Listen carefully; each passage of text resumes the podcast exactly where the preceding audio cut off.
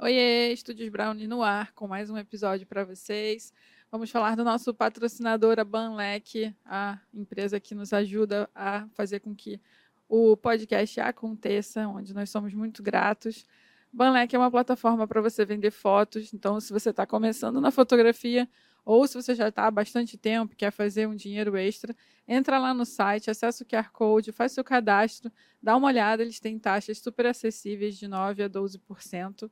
E você só paga se você vender, ou seja, você pode colocar seu portfólio lá e ir colocando as fotos, fazendo um banco de imagens para poder vender a sua foto.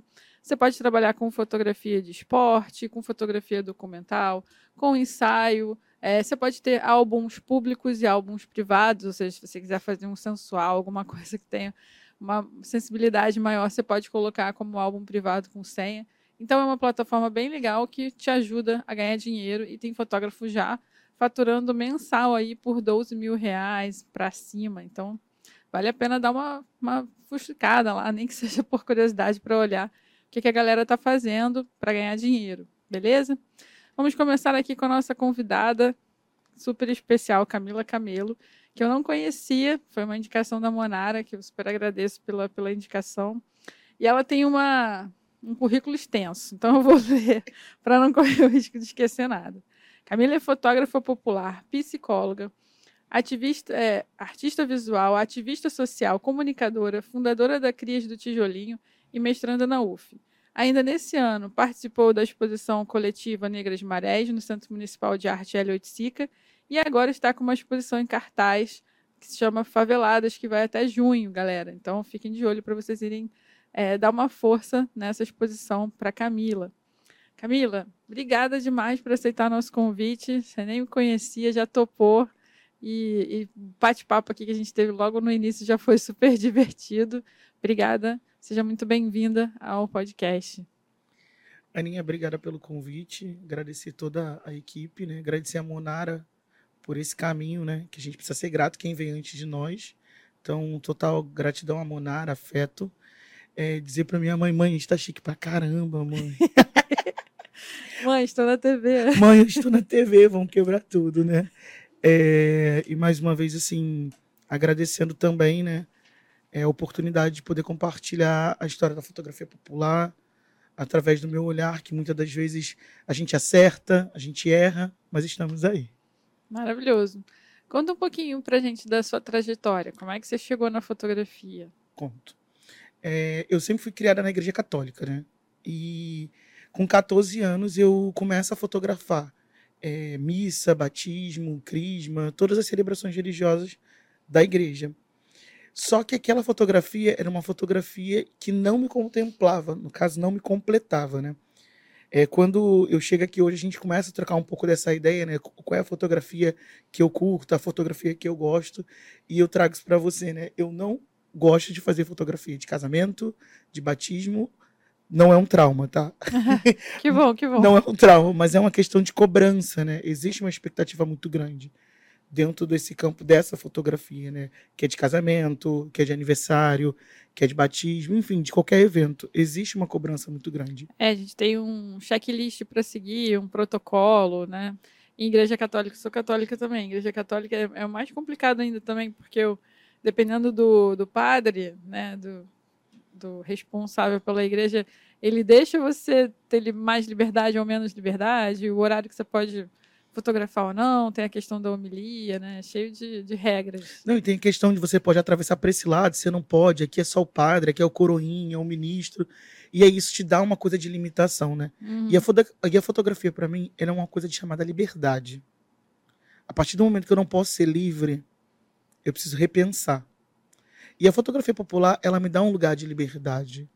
Ela me dá um lugar de, primeiro, de cuidado, né? Para além de, de liberdade, né? Começou uhum. eu a fazer bobeira. Não tem problema, acontece. a gente se empolga. Pois é, eu tenho uma coisa que eu falo com as mãos, né? Eu falo com o corpo. É, então, assim, a fotografia popular, ela tem esse lugar para mim de muita liberdade, né? Então, se eu não posso ser livre, eu preciso repensar. Se eu tenho aqui esse copo que me limita a atravessar, com a câmera, isso já me faz pensar em outras coisas, né? Uhum. Então, se eu tenho uma coisa de um campo de liberdade, eu vou embora. Então, a minha história ela começa aí, né? Deixa eu te perguntar, a gente estava conversando ali, ali nos bastidores antes, né? E a gente encontrou com um outro grupo que tem um podcast aqui no canal, né? Na, aqui na Betamax. E, e aí eu, eu, o rapaz te perguntou o que, que é fotografia popular? Então eu achei irada a pergunta e, e vou repassar de novo. O que, é fotografia popular, documental popular? Porque muita gente não conhece e é legal esclarecer. Claro. A fotografia popular documental ela, para mim, ela pode fazer um sentido e ter um caminho, e para o outro, totalmente diferente, né? Para mim, mais uma vez, ela tá ligada à liberdade. Ela tá ligada a você trazer a história de pessoas com afeto, né? E aí eu posso falar de Mulheres do Tijolinho. Uhum. Né? Mulheres do Tijolinho nasce em 2022, quando eu seleciono oito mulheres para contar a história dessas mulheres. Eu pergunto para essas mulheres como vocês desejam ser vistas pelo mundo. E a partir das respostas dessas mulheres, a gente começa a criar possibilidade de imagem, né? E aí nasce Mulheres de Tijolinho, que são oito imagens relatando exatamente a forma que essas mulheres querem ser vistas pelo mundo. E aí tem uma que está dentro da caixa d'água com criança, que são os filhos. Tem outra que está com biquíni de fita na laje. A outra que está em cima de um ferro velho. E tudo isso tem uma história. E aí, depois de um tempo, eu comecei a perceber, Aninha, que cada imagem dessa tem relação com a minha história, né? quando, por exemplo, tem uma mulher que está na cozinha fazendo um macarrão com salsicha. Gente, como eu comi macarrão com salsicha quando eu era criança. E é uma delícia. Ontem mesmo a gente fez uma atividade na escola, não era macarrão com salsicha, eu fiquei super frustrada. Falei, cadê o macarrão com salsicha? Então, assim, tem uma parte da minha história. Então eu consigo, eu, eu posso dizer que cada imagem que eu venho trazendo, ela documenta uma parte da minha vida. Hum. Quando nasce Faveladas, Faveladas está falando da minha vida. Quando nasce o projeto Cris do Tijolinho, Cris do Tijolinho fala da minha vida. Então, assim, dentro do processo de construção artística, a gente vem trazendo, no caso, eu e quem me acompanha na curadoria, de alguma maneira, vem trazendo um lugar não só de cuidado e afeto, mas também de visibilidade. Não sou eu, Camila, que tem que ser vista. São essas mulheres que são registradas que têm que ser vistas. E, e, isso fala muito, por exemplo, das imagens faveladas, agora recente, que quando eu convido essas mulheres que foram fotografadas para ver a exposição, e eu pergunto para uma delas, né, faz sentido para você essa foto? Você se encontra nessa foto? E ela disse, não, essa foto sou eu. Eu sou exatamente desse jeito. Agora imagine se ela fala, não sou eu. Acabou com o meu trabalho. Acabou com você. Acabou com tudo. E acabar comigo, não é nem com o meu trabalho, mas acabou com aquilo que eu acredito. Uhum. Que para mim só faz sentido se fizer sentido para você. Sabe? E antes de eu fazer esses registros dessas mulheres, eu não chego simplesmente e falo assim: ah, deixa eu fazer uma foto sua. Não. Eu vou ali, eu sento, eu converso, eu pergunto se ela deseja, eu pergunto se, se tudo bem fazer é, uma exposição, eu pergunto se tudo bem é levar para um outro lugar. E eu lembro que teve uma senhora que ficou muito resistente. Eu não quero, eu não quero, eu não quero. Eu tenho vergonha. Aí eu falei assim: vamos fazer um acordo? Mas eu estava assim, ó, morrendo por dentro, porque era exatamente a foto que abria a exposição. E eu só tinha aquele tempo, que é isso também, né? Artista, fotógrafo, tem uma coisa chamada é, limite do, do tempo, assim, eu, tô, eu sou a pessoa que eu descumpro as regras. Peço até desculpa aos meus curadores aí, mas eu não consigo, às vezes, cumprir porque assim, a gente faz muita coisa e não é que eu sou irresponsável, mas é que às vezes é isso. O tempo não tá legal para fazer a foto, tá chovendo, o sol tá muito muito forte, a imagem estoura, Você a luz adapta, né? É. E aí é isso, não tem como contar com dois dias para terminar uma exposição. E eu acho que eu vou conseguir. Eu sou quem. Quem fez a curadoria das suas exposições? É, na verdade, quem me acompanha como curador, desde quando eu me entendo como artista, é o Jean.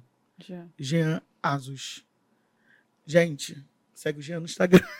Fala o Instagram dele. É arroba um curador jovem. Ah, que legal. É o Jean. E quem compartilhou dessa curadoria agora foi a Rose Miliotti, né, que é uma Conheço, querida. É. Rose me acompanha assim uma vida inteira como como amiga, como pessoa. A gente jogou handball. A gente foi da igreja junto, um negócio assim bem engraçado. Você fez escola de fotógrafos da Maré? Não. Não. Olha. Não. Não fiz mas participei de várias oficinas da escola e hoje já fui convidada várias vezes para participar da escola, mas infelizmente o tempo não bate. Mas eu disse para a coordenação agora da última vez que eu vou dar um jeito no próximo semestre de A gente tá com uma turma nova. Tá, uma turma no... E eu fui convidada para ir lá contar um pouco de faveladas na minha trajetória. Ah, então que você, que é aluno do Imagem do Povo, da Escola de Fotógrafos, não deixa de ir no meu dia. Ah, viu? Já deixa agendado aí. Não, já tô intimando, né? Não, então, então vamos voltar um pouquinho. Como é Bora. que, que chegou? Você, você começou na igreja católica e aí lá você começou a fotografar? Então, meu primeiro contato com a fotografia não foi na Igreja Católica, agora pensando. Foi nos eventos de família. Porque eu sempre fui muito curiosa. E eu sempre fiquei naquela coisa, ah, vou fazer uma foto aqui, vou fazer uma foto ali, vou fazer uma foto ali. Então eu fazia várias fotos de família. Então isso acabou criando um costume dentro da família. Ah, vamos fazer uma foto, quem vai fazer é a Camila. Vamos fazer isso aqui. A Camila. Aí começa a mudar o tempo, né? Uhum. a gente começa a ganhar outros mecanismos né, de comunicação. E aí vem o vídeo, sempre era a Camila. E aí, eu já na Igreja Católica, fiz primeiro Eucaristia, Crisma, e eu tinha uma relação dentro da igreja, né? E eu decidi fazer parte, acho que era Econ, Pascom, Pascom, Pascom, não é Econ não, Pascom. E aí na Pascom eu comecei, por exemplo, a colocar eh, a missa dentro do- do- dos slides. Era bem no início de tudo, aí eu Uhum. botava a missa, e aí eu fazia foto. Só que às vezes para fazer, para colocar no slide uma foto, alguém tinha que ir lá fotografar. E aí eu começo nesse processo de fazer imagens das missas.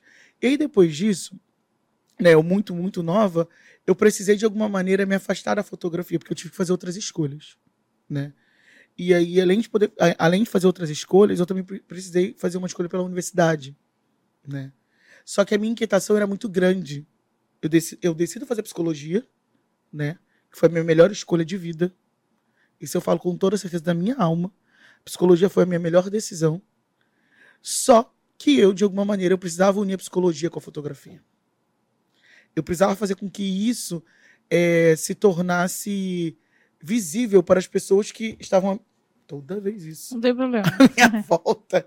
E aí eu começo a caminhar pela rua da, da casa da minha mãe, ali no tijolinho, com a câmera na mão. E aí, nesse período, eu começo a fazer Spock, que é no Observatório, no observatório de Favelas. O que que é Spock? É, é escola de comunicadores. Ah, legal. Desculpa, Observatório de Favelas. Eu não lembro exatamente o nome. Não tem problema. É uma escola. É, é uma, é uma escola que não é voltada só para fotografia, mas era voltada para o audiovisual no geral. E aí teve aula de fotografia. Ah, é legal. quando eu encontro Bira Carvalho. Na verdade, eu já conheço Bira, conhecia Bira Carvalho desde muito criança, que eu sempre via Bira com a câmera na mão, a cadeira de roda rodando. Não sei se você conhece Bira Carvalho. Eu, eu conheci de foto, não conheci, não deu tempo de conhecê-lo, é, porque ele faleceu. né? Faleceu. Faleceu no 2021. É, 21. não deu tempo de conhecê-lo pessoalmente. Mas eu conheço as histórias que o Dante conta sobre o Bira, da foto, quando eles ganharam o prêmio. Sim. Foi a primeira, né? Foi a primeira turma. É. Foi a primeira turma. É, Aninha, então o Bira atravessa a minha vida. Não só a minha vida como moradora, mas minha vida como fotógrafa, né? Que eu lembro que a primeira vez que eu fui registrar a favela, o Bira estava comigo. Que eu estava na Spock. Era uma aula de fotografia, era uma aula prática. E aí o Bira sai na favela com um monte de jovens que quer fazer registro da favela. E aí o Bira vem trazendo a gente para algumas realidades, né? A favela, ela precisa ser vista de um olhar de cuidado, de um olhar de afeto. E o que a gente registra aqui é o que as pessoas lá fora vão ver. Né? E isso eu guardei para minha vida. Só que a gente sabe que a maré não é uma maré, é marés. É composta por 16 territórios. Só que existem territórios que são visíveis e invisíveis. Existe uma barreira das fronteiras que alguns têm medo de atravessar, outros não. E o Bira, ele era a pessoa que mais me, estimu- me estimulava a atravessar essa fronteira. Mas ele não atravessava. Por quê? Ele tinha medo, ele tinha as questões dele pessoais, ele não atravessava. Mas ele dizia: Ó, você precisa ir lá no Morro do Timbal fazer a foto mais bonita da favela dentro de um campo aberto. E eu questionava para ele: Bira, o que, é um campo aberto? O que, é a fotografia aberta? O que, que é o fechado? Então, se eu for falar assim, quem foi meu professor de fotografia foi o Bira. Eu nunca passei por uma escola de fotógrafos. Eu nunca passei por dentro de uma formação de fotografia popular. A rua é minha maior escola. Os moradores é o meu maior estímulo. O cotidiano favelado é o que me impulsiona a dizer todos os dias o que a gente tem de potência dentro desse território. Uhum. Então, o Bira foi o cara que falou assim: vem, mas não vem sozinha, não, vem comigo. E aí foi a primeira vez que eu fiz foto na praça, foto na rua. E aí o Bira tinha uma coisa de detalhes, né? Tu tá sentado, ele te fotografava com, tomando café. E eu falava, que maluquice é essa? Como é que uma pessoa faz uma foto de uma pessoa tomando café? Que sentido tem isso? Exatamente isso. Que sentido tem isso na minha cabeça? Eu falava. E aí depois os sentidos foram acontecendo. Porque a senhora sentada tomando café é o que acontece dentro da favela. Quantas senhoras ficam sentadas de manhã tomando um café e conversa com o vizinho? E conversa com, com um morador que passa na rua. E o tal do bom dia, bom dia, bom dia, bom dia. E eu sempre tive uma coisa de dar bom dia. Se eu passasse por 30 idosos, era 30 bom dias. Eu sempre tive essa coisa de bom dia, bom dia.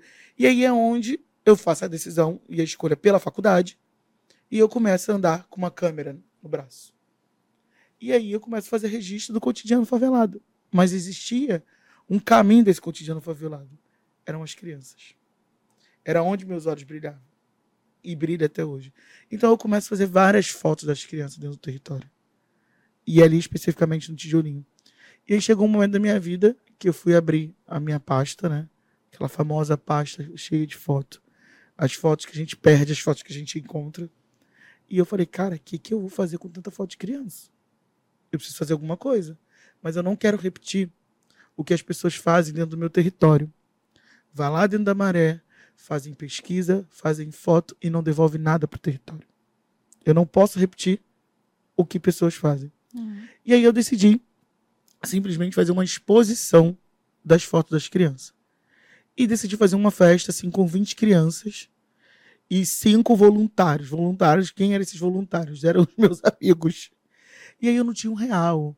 E aí eu tenho uma amiga que é conselheira tutelar, que eu lembro dela assim com muito afeto, eu nunca vou esquecer dela, que é a Zanza, mandando um beijo pra Zanza. Zanza foi uma pessoa importantíssima dentro desse processo.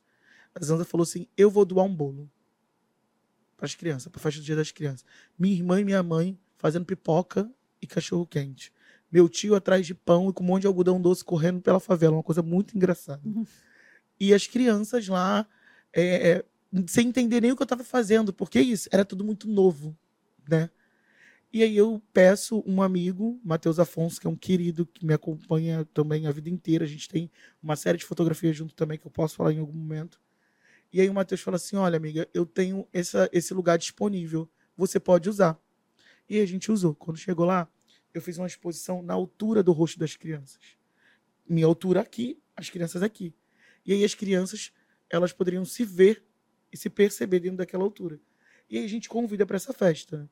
Era uma festa que não tinha nem som, menino. Só tinha as fotos e os doces e o bolo.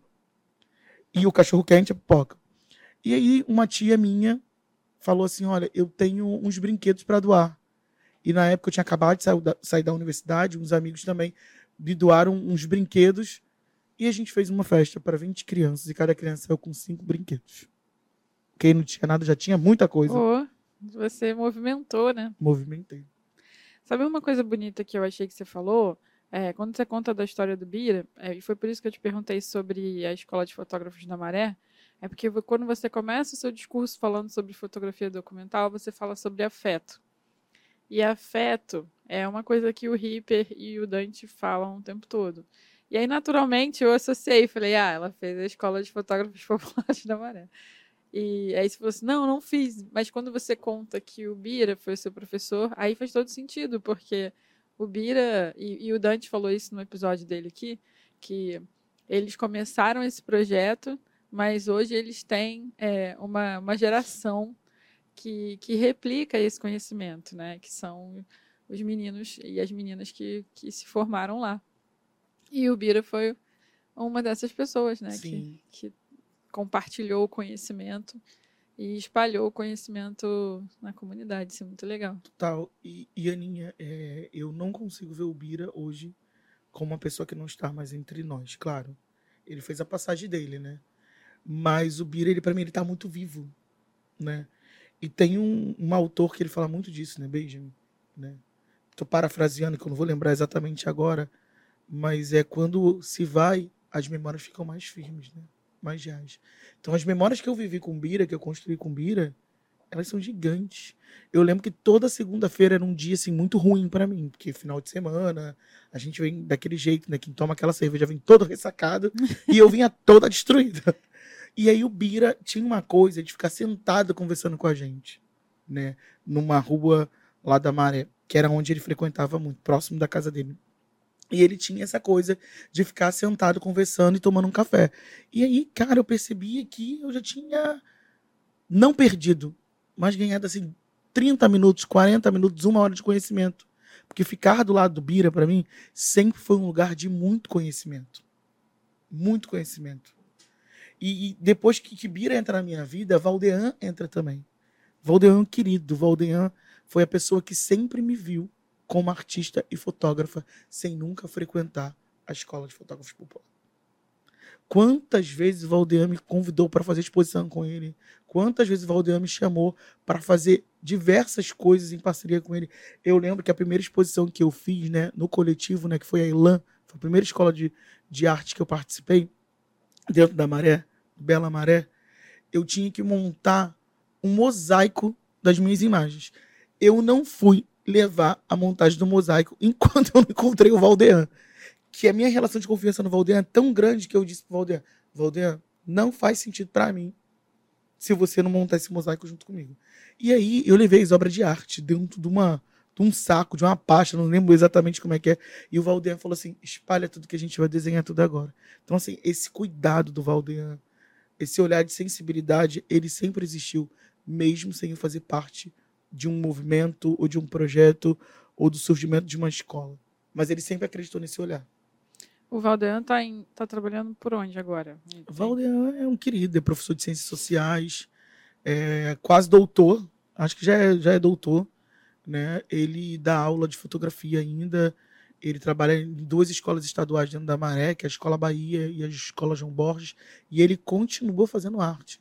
E ele tem um trabalho de pesquisa lindo, que é o MIM, né? É um museu itinerante. Ele anda com o museu apresentando por vários lugares. Eu acho que o Valdeano tem que vir aqui. Contado não, eu também acho, ele tá na minha listinha, que eu não conheço ele. Vamos aí, fazer esse caminho aí. E eu estou intercalando mulheres e homens para ficar justo para todo mundo. Então. Traz o aldeia.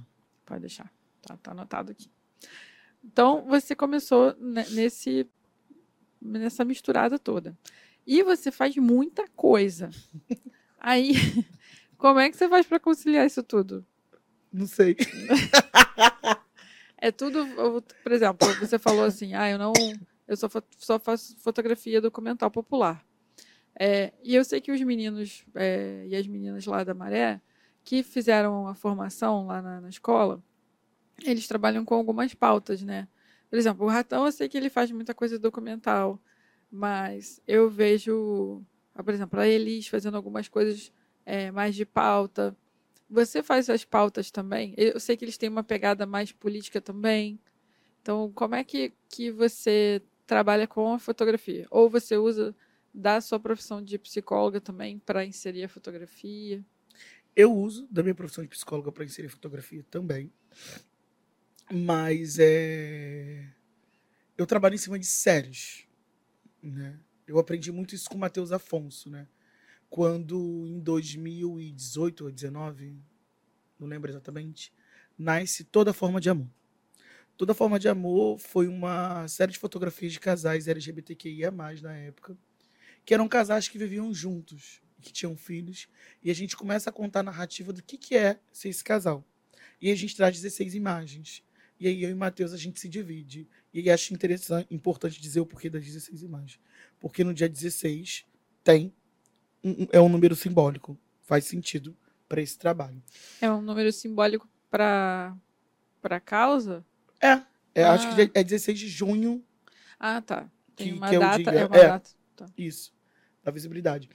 Então, a gente começa dentro desse trabalho, né, eu e o Matheus Afonso, e assim, foi um trabalho muito desafiador, porque eu e o Matheus, a gente não tinha tempo para acompanhar a, a imagem um do outro, é, a gente estava no início, se você pegar as minhas imagens lá de toda forma de amor e pegar as minhas imagens faveladas, tem uma diferença, né? de estudo de imagem, de qualidade de imagem, de equipamento, tem todo um, uma, uma, um, uma observação, né? Uhum. E aí... Vira um pouquinho para cá, pro, pro microfone. Isso. eu, eu não tô andando, eu tô andando é, com o corpo. Você tá virando. Mas desculpa, Aninha, vamos lá. É, então, tem essa coisa, né? Da qualidade da imagem, a diferença. Então, assim, começa lá em toda forma de amor. E aí, Cris do Tijolinho, que é o meu projeto social hoje, ele nasce também, depois dessa festa, como uma série de fotografia. Na verdade, nasce como uma série de fotografia. E eu dou o nome de As Crias do Tijolinho.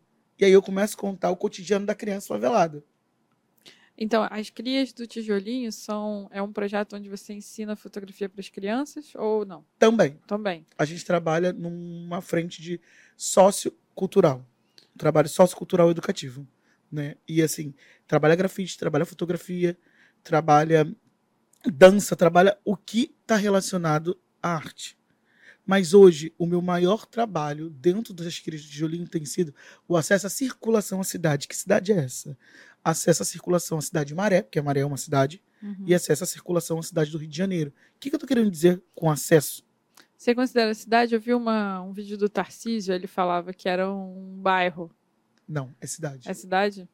Cidade. Pelo tamanho? Pelo tamanho, pelo que tem lá dentro. Tem autores que falam sobre isso, como Eliana Souza, como Jailson que fala que a Maré é uma cidade. Tem um livro, né, é, do Observatório de Favelas que fala sobre isso, né? Que, que eu acho que pode também, para quem tem dúvidas, né, enquanto a Maré é cidade, pode tirar, né? Eu falo até desse livro no meu na minha dissertação de mestrado, né? É... Me perdi. Desculpa, fui eu que fiz essa pergunta. É, a gente estava falando do, do Crias. Sim, adorei do, do Crias. Só chama assim, eu amo. Então, é, o Escrito de Tijolinho, né, nasce dentro dessa perspectiva, né? De. Falei tudo errado, ainda não dá para cortar, né? Mas eu lembrei, né? A coisa da circulação à cidade, né? Isso. E então é. As crianças de tijolinho hoje, o meu maior trabalho é fazer com que as crianças possam circular a cidade do Rio de Janeiro e circular a cidade de Maré. Ontem, por exemplo, a gente foi levar as crianças para conhecer, os adolescentes para conhecer o museu, o museu da Manhã né? E na volta a gente passa por faveladas, né? Pela exposição faveladas. E aí, o que eu tô querendo dizer com isso? Que dentro da favela da Maré tem galeria, tem arte. E eles precisam circular a cidade Maré e conhecer o que tem dentro da cidade Maré. E eu também tô levando eles para dentro da cidade do Rio de Janeiro para conhecer os museus. Então, é isso, é sociocultural, é conhecer a cultura do, do Rio de Janeiro, do Brasil, é da Maré, é, é, ocupar espaços que financeiramente a gente não, não tem condições, mas com parceiros, com amigos, a gente chega até lá. A gente foi o Cristo Redentor. A gente vai agora ao Aquário, Aquário Rio, né? Uhum. Aquario. Aquario. Aquario. É, tem outra visita que a gente vai fazer também agora para. Tem o Museu do Mar também. Eu, eu não sei como é que está agora, mas antigamente eles, a prefeitura tinha um, um projeto onde eles davam aula de arte para as crianças das escolas municipais. E eles iam buscar e, e, e levavam e apresentavam o, o museu, né? Esse é trabalho, por exemplo, de ontem, né, esse passeio de ontem, eles foram buscar a gente, levaram, foram buscar, levaram a gente de volta, teve lanche para os adolescentes. É. Eu participei de, de um. Eles tinham uma. Esqueci o nome. É, quando tem uma, uma, um artista convidado de fora e fazendo uma imersão aqui, tem um nome para isso, mas esqueci. E aí ela estava fotografando as crianças é, nesse projeto do, do Museu da Manhã. Ah, que legal, vamos compartilhar. É, então, é que não, ela não podia compartilhar as imagens. Eram crianças que estavam. Não, não, não é compartilhar a imagem das crianças, mas de repente a possibilidade. Sim, de... vou, vou pesquisar para ver se eu consigo contato, porque ela não é daqui. E eu não sei como é que ela fez a ponte. Eu sei que eles iam buscar, eles tinham uma van, iam buscar o pessoal e trazia. E eu, e eu vi eles dando aula lá nesses espaços, porque o museu é enorme, aí tem umas, umas salas né, de, de treinamento. E ali tem muita exposição é, é, permanente com fotografia, né? E fotografia documental. Por exemplo, o café tem foto lá. Uhum. Então... O Jean, o, o, o, curador que me acompanha, ele é curador assistente lá do mar. Ah, então de repente mais fácil com ele, porque aí ele já deve ter a ponte que eu sei que eles fazem. Ou, quer dizer, eu sei que eles faziam isso em 2016, que foi a época que eu conheci essa fotógrafa. Ah, não sei se depois, né, se mudando de, de governo, como é que isso funciona, mas eu acredito que ainda deva ter. Vamos, vamos, vamos ver se de repente o Jean pode conseguir É. ajudar a gente nesse caminho. Mas, Aninha, tem uma coisa né, quando a gente estava conversando aqui, trocando, que eu acho que é importante ser falado, né? Que a igreja de tijolinho, ela não está relacionada à criança, tá? Ah, eu achei que era só criança. Eu também achei quando eu fundei. É que o nome As Cria me, me leva, me remete a criança. Também me remetia, mas eu começo a entender com o passar do tempo que cria é quem é criado na favela. Aham. Quem quer movimentar esse território de alguma maneira, né? Então, a igreja do tijolinho, ela nasce com crianças e ela vai abrindo um leque, né? Aí, quando eu falo um leque, é que para chegar na criança, a gente precisa chegar no- no- nos responsáveis. A gente precisa chegar nos adolescentes. Então, hoje, o nosso trabalho, ele também é familiar. Ele não é só com criança. Ele é familiar. Por isso que eu digo, nasce mulheres do tijolinho dentro das igrejas do tijolinho. Uhum. Só que Mulheres de Tijolinho nasce como uma exposição de como você quer ser visto. Mas essa mulher pode querer ser vista como criança. Entendi. Isso fala muito, por exemplo, da imagem da caixa d'água. Jeane é uma pessoa que ela faz a movimentação acontecer dentro do tijolinho. Ela é a mulher que monta as piscinas no dia de sol. Ela é a mulher que promove as brincadeiras. Então está muito ligado à história dela. Está muito, liga muito ligado a essa criança que está viva dentro dela, né? Então isso para mim é muito importante quando eu falo de igreja de tijolinho, trazer essa mulher que é Jeane, trazer mulher que é Patrícia, trazer mulher que são tantas outras que está dentro dessa exposição. Quando fala da Carmen, lembra que a gente falou um pouco da Igreja Católica Uhum. e que eu disse no começo do podcast que cada imagem relata a minha vida de alguma maneira? Sim. A Carmen, por exemplo, está com a imagem de Nossa Senhora. E eu nunca perdi o desejo de, de dialogar com a mãe de Jesus. Então, quando ela traz a imagem de Nossa Senhora, me remete muito à minha história de quando eu era adolescente. Né? E o quanto isso ainda é muito vivo dentro de mim. E aí, fora o macarrão, né, que eu já contei, a caixa d'água, o ferro velho, e tem a coisa, né, por exemplo, do tem uma imagem que tem um, a Lívia com um cachorro no braço. Cara, quando eu vi aquele cachorro, eu falei assim, eu preciso fazer foto desse cachorro. Mas eu tenho tanta raiva da minha infância que minha mãe deixou eu ter um cachorro, mas tanta raiva, porque eu sempre fui cheio de alergia. Eu engoli um pelo de um ursinho de pelúcia e eu fiquei todo empolada. Então minha mãe colocou na cabeça dela que a gente nunca poderia ter um cachorro dentro de casa, porque eu ia morrer empolado. Então eu nunca tive um cachorro. Fui ter cachorro quando eu saio da casa da minha mãe e eu tenho a possibilidade de fazer uma escolha, né? Uhum. E aí eu tenho um cachorro, não, tenho uma filha, que é a Lua. Você ainda mora na maré? Moro, moro na Maré.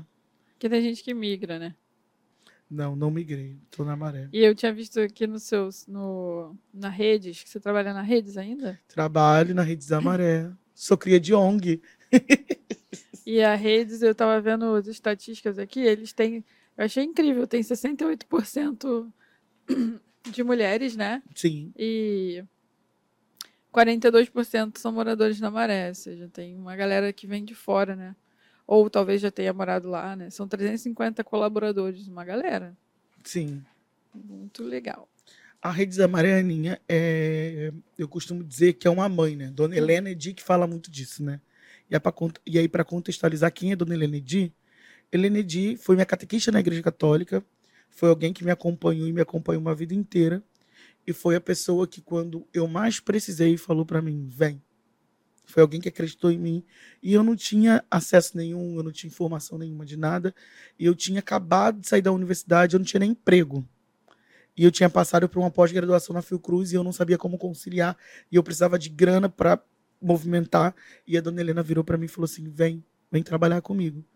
E aí foi muito desafiador, porque eu já era formada, eu trabalhava numa função que não era minha. E eu sempre me coloquei num lugar de aonde eu estiver, eu vou dar o meu melhor. Pode ser na minha profissão ou pode não ser na minha profissão. Mas se eu me comprometi, eu vou dar o meu melhor. Então eu dei o meu melhor aonde eu estive naquele tempo. Então, depois disso, eu começo a trabalhar como psicóloga na Rede da Maré. Né? Trabalho como psicóloga do eixo de educação. É, e o meu trabalho, ele é um trabalho. Eu sempre falo de muito afeto, porque o afeto é o que afeta, né? E hoje o meu trabalho, ele tá muito mais voltado a rodas de conversa, né? Claro que eu faço um atendimento individual, mas que não é a proposta da instituição. A gente acolhe e a gente encaminha de volta para o Estado, para a Prefeitura, como a gente pode, como também está dentro das nossas possibilidades. Mas o meu maior trabalho hoje é em roda de conversa, né? trazendo temas que possa ser consciente para o nosso cotidiano. Né? E aí eu, eu prefiro falar de construção do que falar de desafeto. Eu prefiro falar de possibilidade de futuro do que falar daquilo que marca a gente como dor. Uhum. Não que isso não vá acontecer. E eu tenho total consciência como psicóloga que esses são temas que precisam ser falados. Mas existem outras urgências, como, por exemplo, falar de masculinidade tóxica. Como é que fala de masculinidade tóxica para mulheres? Como é que uma mulher fala de masculinidade tóxica? E aí é isso. Todo nosso trabalho é coletivo. Ele não é sozinho. Ele é com uma equipe psicossocial. Sou eu de psicólogo e mais duas assistentes sociais. E aí a gente pensa atividade junto, a gente cria possibilidades juntos. E aí a gente também vai entendendo, ó, acho que esse tema a gente já falou. A gente pode convidar alguém que domina ou alguém que está é, tá aprendendo a falar sobre isso, ou alguém do território que tem caminhos de experiência, né? E aí também é quando nasce Marés, né? Que é o coletivo Marés, que é aquela troca que a gente estava tendo, né? Uhum. O coletivo Marés, ele nasce de jovens que lideram algum projeto social dentro da Maré, mas que pensa a Maré daqui a 2, 3, 4, 5, 6 anos, que é 10 anos. Não pensa uma maré só agora, mas que pensa uma maré do futuro. E, ao mesmo tempo, é, a gente busca uma formação de capacitação, de alguma maneira, para jovens lideranças. Né? E aí, ontem, quando a gente faz esse passeio com, com, com os jovens, é o nosso primeiro passeio do coletivo. É quando a gente sai da cidade de Maré para a cidade de Rio de Janeiro e dizer para o jovem: ó, você pode acessar o que você quiser. Você pode fazer o que você quiser. Você é uma liderança. Mesmo que dentro deles eles não entendam ainda o que, o que é liderança, e o que é ser líder? É potencializar esse lugar. Que para mim, liderança não é ser chefe. Ser chefe é você mandar. Mas liderança é você virar e falar: não, eu vou junto com você. E aí você pode imaginar, vai dar tudo certo. Mentira, tô contando isso aqui, revelando para todo mundo. Às vezes eu invento as coisas e dá tudo errado. Acontece nas melhores famílias, né? Dá tudo errado, mas existe um desejo de dar certo. Mas às vezes acontece tudo errado. Eu lembro, é, é uma coisa assim bem engraçada, pelo menos pra mim. Conta, adoro perrengue. eu lembro que a gente ganhou uma doação de ovos. A gente tinha que entregar os ovos. E aí... Ovos de Páscoa? Não, ovos de Páscoa não. Ah, ovo mesmo. Ovo mesmo. Na pandemia. E aí eu virei para minha irmã. Minha irmã é uma das minhas maiores parceiras da vida. Um beijo para minha irmã, Simone. e aí eu tô com Simone e eu falo assim, Simone, a gente ganhou uma quantidade de ovos, mas a gente tem que entregar os ovos, tá muito quente, vai estragar os ovos. E é isso. E a gente começa a entregar os ovos, começa a entregar os ovos. Só que tinha uma era um grupo muito grande. E aí eu, na minha loucura, entrego uma cartela de 30 ovos por pessoa. Eu não dividi os ovos, eu simplesmente entrego a cartela de ovos. E aí o, o ovo começa a acabar. Menina, começa a confusão, a confusão. Quando eu vejo, tinha ovo voando pra tudo que era lado. Meu Deus. E eu olhava pra minha irmã e falava: o que, que eu vou fazer? Eu não sei o que fazer. O que, que eu faço com tanto ovo? E é isso. É, é os perrengues não chique. E a gente não sabia o que fazer.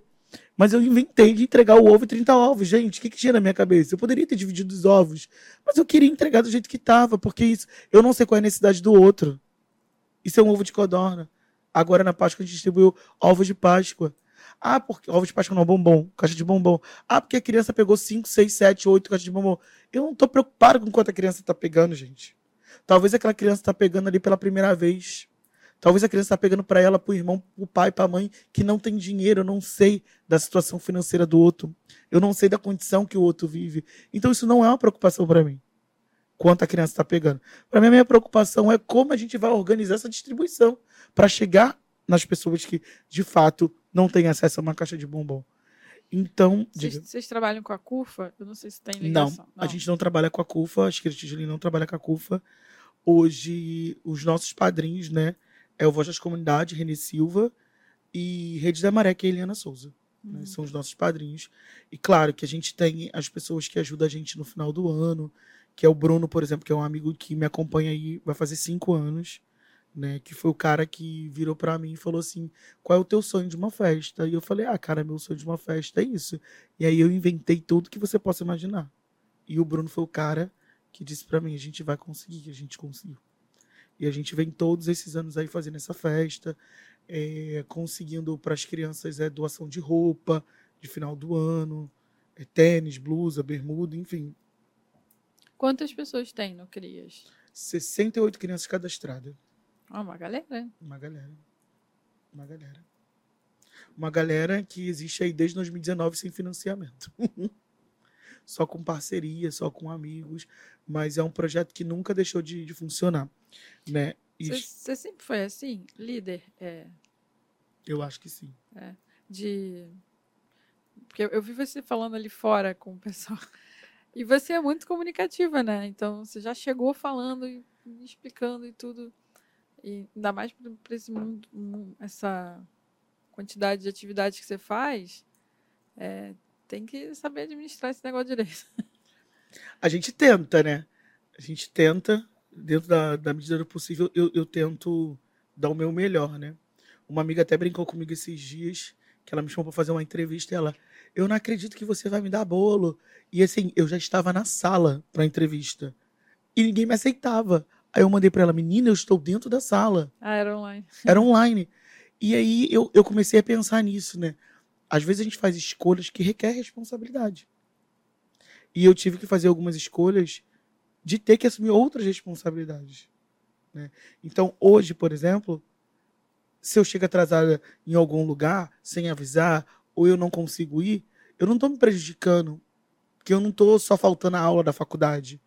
Eu estou atrapalhando várias pessoas, vários trabalhos. Então, é isso, né? Esse lugar de responsabilidade, assumir essa responsa, né? Então, hoje é muito disso. Nem né? sempre perguntou sobre a coisa de liderança, né? Eu acho que eu começo a ser líder dentro de casa. Quando meu sobrinho nasce, e eu tenho seis anos de idade, e eu começo a cuidar dele. E depois, quando eu vou para a escola de ensino médio, né? Médio não, é fundamental e médio. Que nasce um Grêmio da escola, né? E eu era vice-presidente desse Grêmio. E aí o presidente do Grêmio, que era um amigo assim muito querido, muito querido, que eu senti muito, muito, muito. A gente tinha um mês de chapa e ele faleceu, né? a gente tinha uma mania, né? Uma mania que eu falo assim, mania de criança mesmo, né? A gente vinha da escola todo suado, agarrado um no outro, e a gente parava numa igreja universal próximo lá da maré, a gente bebia água, e a gente ia para um campo chamado Campo da Pati. E a gente ficava ali durante algumas horas brincando. E aí parece que a pipa dele garrou. Eu não tava nesse dia, que eu era muito grudada com ele, o apelido dele era Rato. E a pipa dele agarrou. E ele todo suado, descalço, pegou um ferro, um vergalhão, para tirar a pipa. E ele morreu eletrocutado. Foi uma coisa horrorosa. Eu acho que foi a pior perda que eu tive quanto amigo. Eu tive outras perdas, né? Mas essa foi muito ruim, porque estava voltada a muitos sonhos, a muitos projetos, às muitas construções. Então, o Grêmio da escola começou a valer a pena para mim a partir do momento que eu perco ele, né? porque era um desejo dele, era um sonho dele. Ele tinha desejo de montar campeonato de futebol, de vôlei, de tudo. E aí eu poderia naquela época até não acreditar nesse processo, mas era um desejo dele. E aí eu comecei a lutar por um desejo que era dele. E aí eu começo também num outro processo na escola que eu tinha uma, eu sempre tive um negócio de pavor com desordem, né? Não que minha vida seja muito organizada. mas eu tinha um negócio de pavor e aí eu começo a montar multirões na escola pra gente no final de semana lavar a escola toda. E aí a gente, todo sábado, ou sábado de 15 15 dias, a gente fazia uma faxina na escola. E eu convidava um monte de gente. A galera da minha chapa, a galera da chapa que perdeu. Ainda tem isso, a galera da chapa que perdeu, eu trouxe eles para trabalhar junto. Falei, olha, vocês têm o mesmo desejo de fazer coisa diferente na escola. Não tem por que a gente se tornar inimigo. Vamos se tornar amigo e vamos fazer todo o trabalho junto. E aí vocês podem me ajudar na organização da limpeza da escola. Então, assim, eles perderam, a gente criou uma função para e todo mundo ganhou. E eles ajudavam a gente nesse processo de, de limpar a escola. E era de 15, 15 dias. Que um grupo ia, o outro ia. Então toda semana tinha, mas era uhum. um grupo diferente. E aí a gente se tornou amigos de anos. Eu tenho amigos que, que, que dialogam comigo até hoje. Diogo, por exemplo, é um cara que sempre manda mensagem. Ontem, ontem não, foi ontem, Ontem mesmo eu encontrei com ele na rua e a gente tem muito afeto. O Diogo passa por mim no meio da rua. O Diogo é grandão, eu grandona. Ele passa, amiga, te amo, eu te amo. E a gente sai gritando um pro outro que a gente se Qual é ama. a sua altura? Ah, eu acho que é 173. Ah, tu é alta mesmo. Eu acho que é 173. Eu acho. E é isso, né? Eu, eu sempre fui muito movida pelo afeto. Eu não tenho vergonha de dizer que amo. Eu não tenho vergonha de dizer que eu sinto. Eu não tenho vergonha de chorar. Você não tem vergonha. eu Isso é não bom. tenho vergonha. Isso é ótimo.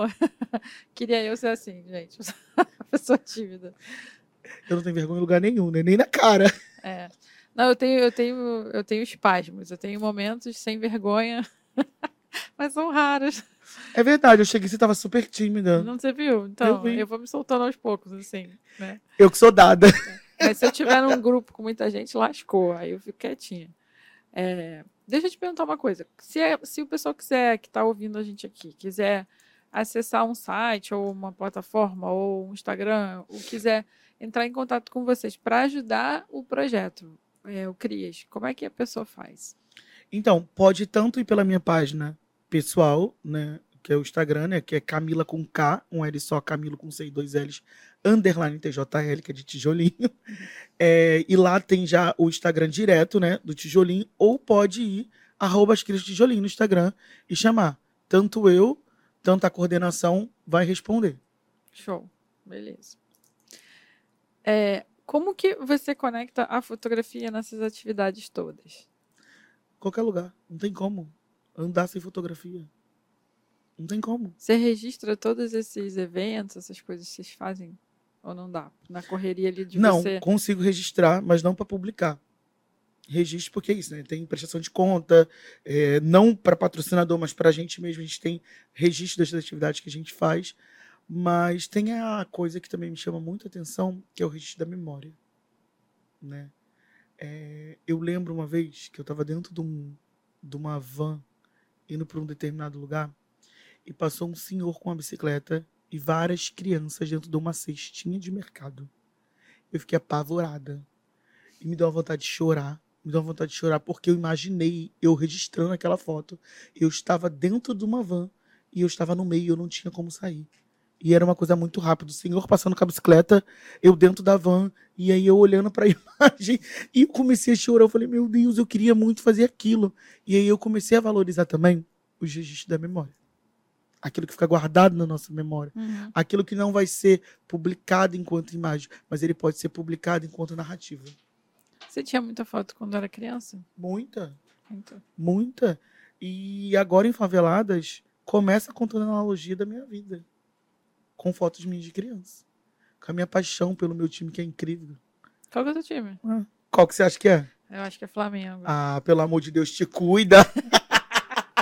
Não, eu fui pela maioria estatística. Não é Flamengo. De jeito nenhum. E já tô feliz. De jeito nenhum. Vini, qual é o seu time? Aí, E falei. o seu, Se Fábio? é porque é Botafogo. Fábio! Mas eu sou flamenguista, tá? Que muquirano! É, Botafoguense. Eu sou botafoguense, eu acredito no Botafogo, na alegria e na tristeza, na estrela solitária. Mas tá ligado na cara. parada. Ligado na parada. É, eu queria te pedir para você me falar, a gente tá. che- Passa rápido, meu Deus do céu. É, quais são as suas referências? Dentro da vida, do campo de fotografia, de tudo. Que te influencia, que te leva a fotografar e te leva a fazer todos esses projetos? Que eu acho que tá tudo conectado. Minha maior referência, minha maior motivação é Lida, né? É minha mãe. né? Olhar para a história da minha mãe me estimula. Eu não vou chorar, eu prometo. Pode chorar, a gente gosta. Claro que não. a gente gosta. É, a minha maior Adoramos emoção. a minha maior motivação é Leda, né? Quando eu olho pra Leda, eu vejo o- o amor.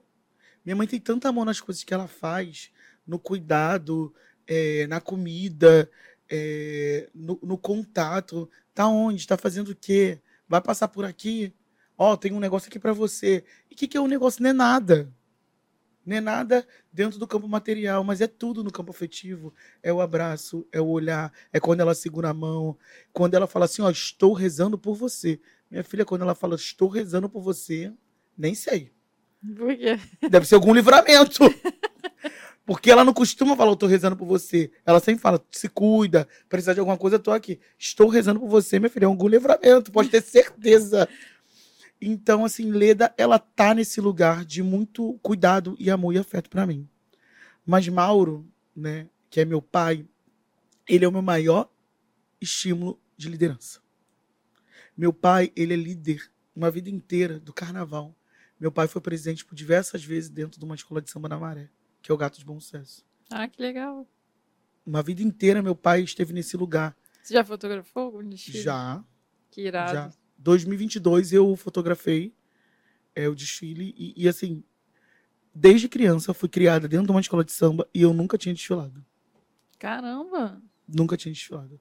Porque eu tenho um negócio com fantasia, eu me coço, eu fico nervosa, Ah, tu tem alergia. eu tenho alergia, mas eu acho lindo. Eu vou pra Sapucaí para tomar também. conta da- das fantasias, da comissão de frente. A comissão de frente é um negócio que pulsa dentro da minha alma.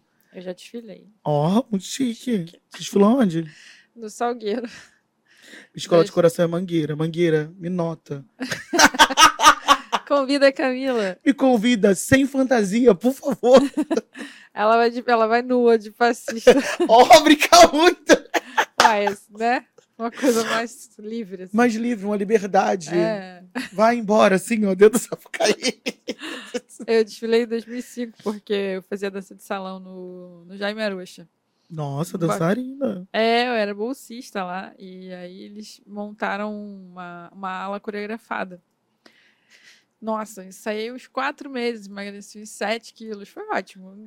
Ah, então já tô pronta, Mangueira. Eu vou entrar para ficar fitness.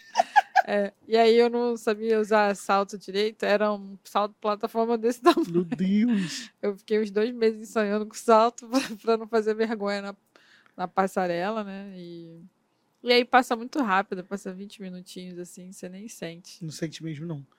Eu não sinto. Eu, eu- eu- aí, dois anos eu desfilei na Intendente, né? Dois anos seguidos, o ano passado e esse ano, né? Que eu acompanho uma amiga que é rainha de bateria do gato. E, e eu não vejo, porque isso, eu fico num, num processo de, de tensão, porque tá chegando no jurado, ela tem que se apresentar, e aí fica no cronômetro, e aí eu tô na, na, na equipe de, de harmonia, e aí eu fico naquela angústia. Porque na harmonia não precisa botar roupa, né? É, Fantasia, botou a calça, botou já a, tá a- a blusa da escola, acabou, tô pronta. Então eu não preciso ficar nervosa com a fantasia. Então eu fico naquela coisa de tensa com o tempo, no tempo, no tempo. Então, assim, você não percebe.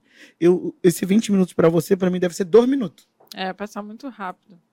E a gente tinha que cantar também, fazer a coreografia. Aí o, o Jaime falava assim: então, nesse momento aqui, a gente vai fazer um salto. E aí vinha o cara da harmonia e falava: tem que andar. Aí eu falei: não dá, tem que andar agora, a gente tem que fazer o salto. Aí o cara jogava a gente pra frente, assim, seja que Deus quiser. Com aquela plataforma desse tamanho. É, depois ele tirou alguns saltos, porque não dava para fazer o salto, porque a gente tinha que andar, né? E tinha que cantar também. Aí não dava tempo, assim. Mas, mas foi legal.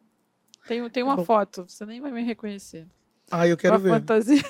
Eu quero ver. Eu vou botar no episódio. Por favor, não deixa de fazer isso. Vou botar no episódio pra vocês verem. E assim, respondendo, né, essa sua pergunta, né, os meus pais, eles são a minha maior inspiração de liderança hoje, né? É o que me motiva, né? É, mas não posso esquecer de outras pessoas que me atravessaram, né, como os meus irmãos, como Simone, Wendel, Andresa, né, que é uma irmã de criação, é, que eu acho que é importante falar da Andresa, porque eu falo sobre as extensões da favela, né? Quando eu lembro da Andresa, eu lembro das extensões. O que, que são as extensões, né? É, são as casas que a gente escolhe para ser morador de alguma maneira, né? São as famílias que a gente escolhe fazer parte ou escolhe a gente para ser também de afeto, né? Então, assim, Elza, que é mãe da Andresa, que eu chamo de tia, peça a benção, é, digo que eu amo e amo Elza mesmo. Elza foi a pessoa que mais me cuidou é, quando eu era criança, na ausência da minha mãe. A casa da Elza foi um refúgio muitas vezes. A Andresa sempre foi minha maior parceira, né? E eu lembro que a gente, quando criança, a gente fazia arte na laje, a gente fazia teatro, fazia dança. A Andresa hoje é formada em dança. A Andresa faz doutorado nos Estados Unidos, né? E hoje a Andresa é, lança um livro, né? Sobre feminismo favelado, né? E eu acho que é isso também, ó, gente. Comprem o livro de Andresa, Andresa Jorge, Feminismo Favelado, que Andresa fala desse cotidiano também, né? Então, é, quando eu lembro de Andresa, eu lembro das extensões e eu lembro como, quando, como e quanto a gente pode ser que a gente quiser. O teatro tem isso, né? Que eu sou muito voltada para arte, né? O teatro tem isso. Dentro do, de uma peça, você quem você quiser ser. Né? Hoje eu posso ser Camila na vida real. Mas eu dentro do teatro eu posso ser Leda, eu posso querer contar a história da minha mãe. E aí também é importante, né, trazer isso, né? Minha mãe também é protagonista de um filme, né? Minha mãe, ela foi gravada dois anos atrás por um cinegrafista namorado de uma prima minha que conta a história da minha da vida da minha mãe, né? Ah, que legal. Conta a Leda. E Leda vai ser colocado para o mundo agora em junho. Então já deixo o convite, né? primeira exposição do filme Leda vai ser na Maré, no Parque União bem aberta assim para toda a favela que quiser acessar. E eu acho que é isso, né? A gente vai construindo alguns caminhos, né? E eu agradeço assim todos os amigos que de alguma maneira estão comigo no cotidiano, né? Que acredita na arte, acredita na potência, tá junto comigo dentro do ativismo social, que é isso mesmo, que é lutar, que é militar. É, e aí, hoje a maior militância é por estar tá vivo, né? Se alguém me perguntar hoje qual é o meu maior sonho, meu sonho é estar tá vivo. Quero poder ter vida. Poder ter vida para continuar construindo uma sociedade diferente, para construir uma nova maré, para construir novas possibilidades, novos caminhos. Não só para as crias de Julinho, uhum. mas também para as crias das crias que ainda vão de vir. Né? É muito bonito isso, porque é, eu estava me perguntando várias vezes assim. O que, que eu admiro? Eu admiro muito o pessoal da Maré. É, isso não, já falo isso já há um tempo, desde que eu conheci o projeto né, do, dos fotógrafos populares na Maré, com, com o Ripper e o Dante. E aí eu venho acompanhando o pessoal, né? É, eu vim de uma cidade do interior e, e, e, tive uma vida bem humilde. Então lá a gente não tinha uma sensação assim de, de comunidade, né? Eu morava num bairro pobre e era cada um por si, né? Na, no terreno onde eu morava tinha a casa da minha mãe da minha avó. Então era muito fechado ali. E numa família onde tinha muitas mulheres, né, a gente sempre foi muito mais. Quando, quando eu falo é, humilde, mas humilde no sentido de, de não acreditar, sabe? Uhum. Na, na, nossa, na nossa potência, no nosso, no nosso querer, assim, na, nas nossas possibilidades, nos sonhos. Eu lembro que eu tinha vários sonhos meu pai falava assim: não dá para ter tudo na vida. E isso me irritava de uma forma assim incrível. E, é, e hoje eu percebi conversando com você que eu acho que o que me admira, é, a minha admiração pela maré e pelas pessoas da maré, é porque vocês acreditam. E, embora vocês tenham, eu acho que vocês tenham vivido coisas muito mais pesadas do que eu, porque eu estava numa cidade do interior. É, mesmo assim, vocês não, não, não desistiram, sabe? Vocês têm uma militância, vocês correram atrás é, como aqui no pessoal das redes, 76% da galera é, tem um curso superior ou está em formação. É, isso é muito maravilhoso. É, aí as pessoas podem falar, pô, mas tem um monte de ONG lá dentro, tem um monte de gente que ajuda.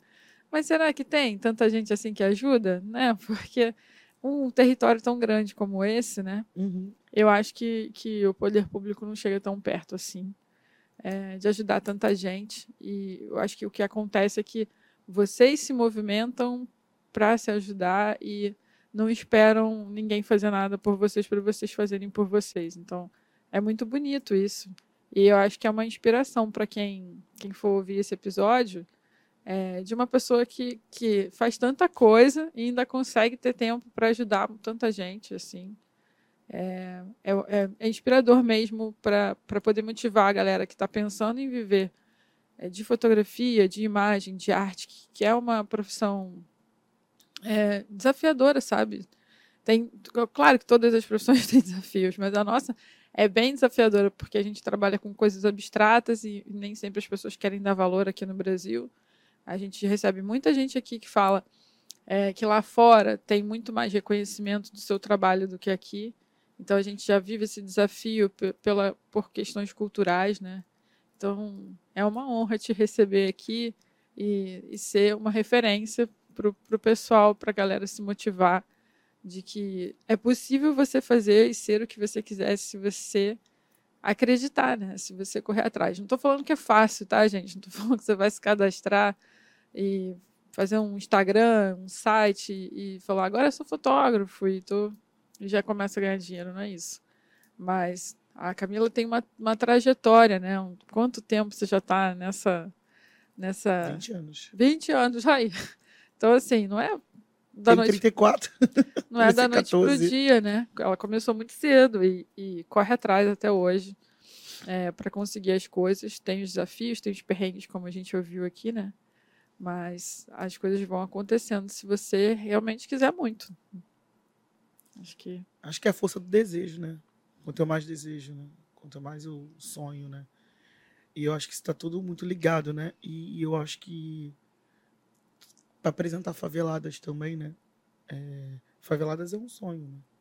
É um sonho que nasce de três favelados, que é Camila, Rose e Jean, né? E quando eu, quando faveladas nasce, nasce também num, num lugar da gente quebrar esses estereótipos, né? Quantas vezes eu já ouvi ah, a faveladinha lá fala mal, não tem comportamento. Olha como é que fala. Quantas vezes eu ouvi isso eu não sabia falar mesmo, não. E eu tô aprendendo todos os dias a falar. Porque eu disse já algumas vezes, a minha maior escola é a rua. É o contato físico, o contato visual com o outro. É o contato com as pessoas que não são ouvidas. Quantas vezes eu passo na rua, alguém me chama, ah, Camila, não sei o quê. E eu fico ali 10, 20, 30 minutos conversando. Existe a necessidade do, do diálogo, existe a necessidade de falar. E existe a empatia de ouvir. Não é porque eu sou psicóloga, não, que é empatia de ouvir. É empatia mesmo de alguém que acredita num processo. E quando Faveladas nasce, nasce para quebrar esse estereótipo de que favelado não tem educação, que favelado não tem sonho, que favelado não tem desejo. Favelado tem sim. E eu não moro na comunidade apenas, porque comunidades são vários espaços que encontram pessoas. Uhum. Eu não moro só na comunidade, eu moro dentro de uma favela que tem uma comunidade. Eu moro na favela e não é nenhum peso eu dizer para ninguém que eu moro na favela, que eu fui criado numa favela e que a minha família é favelada. E o mais bonito dentro desse processo todo é quando é a abertura da exposição Faveladas e a minha mãe, de 66 anos, diz: Eu sou favelada. Ali para mim eu zerei o game. Eu não preciso mais jogar. Muito Ali para mim zerou o game. Que uma pessoa que não tem os mesmos acessos que eu reconhecer esse processo. Né? E aí, quando a exposição Faveladas nasce, ela nasce, com, começa dentro da analogia da minha vida. Eu começo a contar, eu não, né? Jean e Rose, né? Dentro de, de um pensamento é, de curadoria, pensa, né? A gente contar como é que eu chego nesse mundo, né? E minha mãe descobre nos 15 anos da minha irmã que tá grávida de mim. E tá minha mãe vomitando a festa toda. Minha mãe não sabe que ela tava vomitando. E era eu. Eu não Tcharam! Olha e era eu ao presente. e era eu vindo ao mundo. E a partir disso, minha mãe diz que que a vida dela já começa a ser diferente desde quando eu era criança. Eu nunca fui uma criança que não concordava com tudo, eu sempre fui uma criança que eu questionava as coisas. Minha mãe diz: "Você sempre questionou tudo". Falei: "Ah, mãe, então eu tô na profissão certa". Então faveladas é isso. São mulheres que levantam cedo, que faz o café da manhã, que leva as crianças para a escola, que cozinha, que arruma a casa. São as mulheres que levantam muito cedo e vão trabalhar, que tem dupla jornada, que é o trabalho de casa, que é o trabalho que, que tem a remuneração. São as mulheres que sonham em acessar eh, as universidades, as escolas, porque é isso, tem muitas mulheres que, que não tiveram acesso às escolas porque tiveram filhos muito cedo e não tiveram a oportunidade de estudar, mas que hoje têm o desejo de estudar. E é isso, a gente vai estar e ocupar o lugar que a gente deseja, enquanto mulher, enquanto liderança, enquanto pessoa que faz a movimentação nesse território. E a maré é movimentada por mulheres. Não adianta dizer que não é por mulheres que vai ter um embate. a gente Ah, vai eu para Eu cima. concordo com você. Eu- como é que a galera faz para ver a sua exposição? Gente, a exposição está na Galeria 535 do Observatório de Favelas, Teixeira Ribeiro. Está aberta lá de segunda a sexta, é, até às 17. Eu sei que tem alguns dias que fica até mais tarde. Por exemplo, segunda, que é um dia que tem um curso lá até às 20, uma, 21, mas é isso. Pela, pelo certo é todos os dias até às 17. Mas pode fazer contato pelo Instagram do Observatório, pelo meu Instagram, por tudo que a gente traz esses caminhos, né? É, uma última coisa que eu queria falar, que você falou muito do Dante, e você falou muito do hippie. Uhum. Você acredita que eu não conheço Dante pessoalmente e eu tive a honra de conhecer hippie na abertura de Faveladas. Olha que chique. Hippie esteve na abertura de Faveladas. Chiquérrima. Muito chique, né? Faveladas chique, ó. Chiquérrima. Não, eu amo o Dante. Ele é, Dante, se liga, cara. Vamos marcar um encontro. ele é maravilhoso, assim. Ele é um professor, assim, incrível, inspirador. E, e também amo o Reaper. É que o, o, Reaper, o Reaper eu fico mais nervosa. Entendeu? Ele é uma pessoa que, que ele é tão incrível que a presença dele me emociona demais. Então, eu, eu já convidei ele para vir aqui, ele, ele topou. Eu estou me preparando psicologicamente, porque, ó, só de falar, meu olho já fica todo manejado, assim. Uhum. Eu já entrevistei ele uma vez e chorei horrores, assim. Ele, ele é uma pessoa. Eu vou ter que ter uma, uma ajuda aqui, chamar um co-host para entrevistar junto Chama. Valdean, chama Valdean. Vou chamar o Valdean para entrevistar junto com o Valdean, já está convidado? Vai ter que vir. para entrevistar o Ripper, porque eu acho que eu não consigo sozinho, entendeu? Porque realmente ele é um cara, assim, fora de série. Os dois, né? Os dois são maravilhosos. Para a gente fechar aqui, que dica que você deixa para a galera que quer começar na fotografia ou que já está na fotografia, mas está um pouco desanimado? É, o que, que você diria para essas pessoas para elas continuarem? Primeiro, que elas possam entender que fotografia elas desejam. Maravilhosa. Que fotografia você deseja? E a partir disso, começar o caminho. Porque se eu desejo muita fotografia popular, é algo de dentro para fora. Se me manda fotografar o casamento, eu não vou. então, é algo que é de dentro para fora. Quando a gente faz uma fotografia que a gente não acredita, a gente não tem estímulo.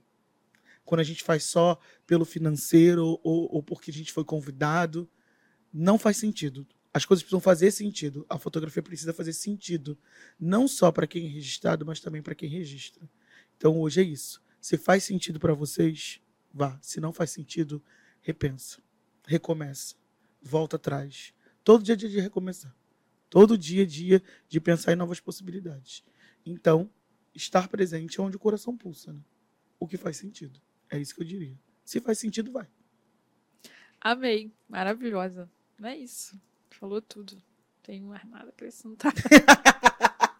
Aninha, obrigada, viu, pelo convite. Quero agradecer aos patrocinadores, agradecer a oportunidade de poder compartilhar a minha história, a história da Maré, das Cris de Tijolinho e tantas outras histórias que vem trazendo através desse corpo que movimenta dentro de um território chamado Maré, que circula, essa é a palavra, né? Então agradeço por esse corpo poder estar circulando esse lugar e contar as experiências, as práticas e dizer que é isso. A gente está aí aprendendo, trocando, crescendo, caindo, levantando, chorando, mas a gente está aí. Muito obrigado. É, eu que te agradeço, agradeço demais por aceitar o convite, sem nem, sem nem me conhecer. e, pô, você é uma pessoa super jovem, já tem uma trajetória gigantesca de 20 anos aí. Com certeza, eu tenho certeza que eu vou ver você criando muito mais coisa por aí. E, galera, por favor, acompanhem a Camila no Instagram. Se puder dar uma força lá no Crias.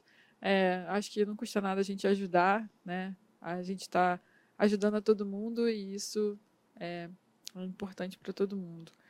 Queria agradecer aos nossos patrocinadores, a Banlec, quer dizer, a nossa patrocinadora Banlec, que é uma plataforma para você vender foto. Então, acesse o QR Code, faz seu cadastro, dá uma olhada, coloca o seu portfólio lá é de graça, né? Você não está pagando nada, você só vai pagar quando você começar a vender. Então, não tem por que não investir e não conhecer. Lá dentro também tem um blog, uma plataforma com vários conteúdos, com muito conhecimento para você que é fotógrafo. Então, vale a pena investir. Dá uma olhada na Banlec.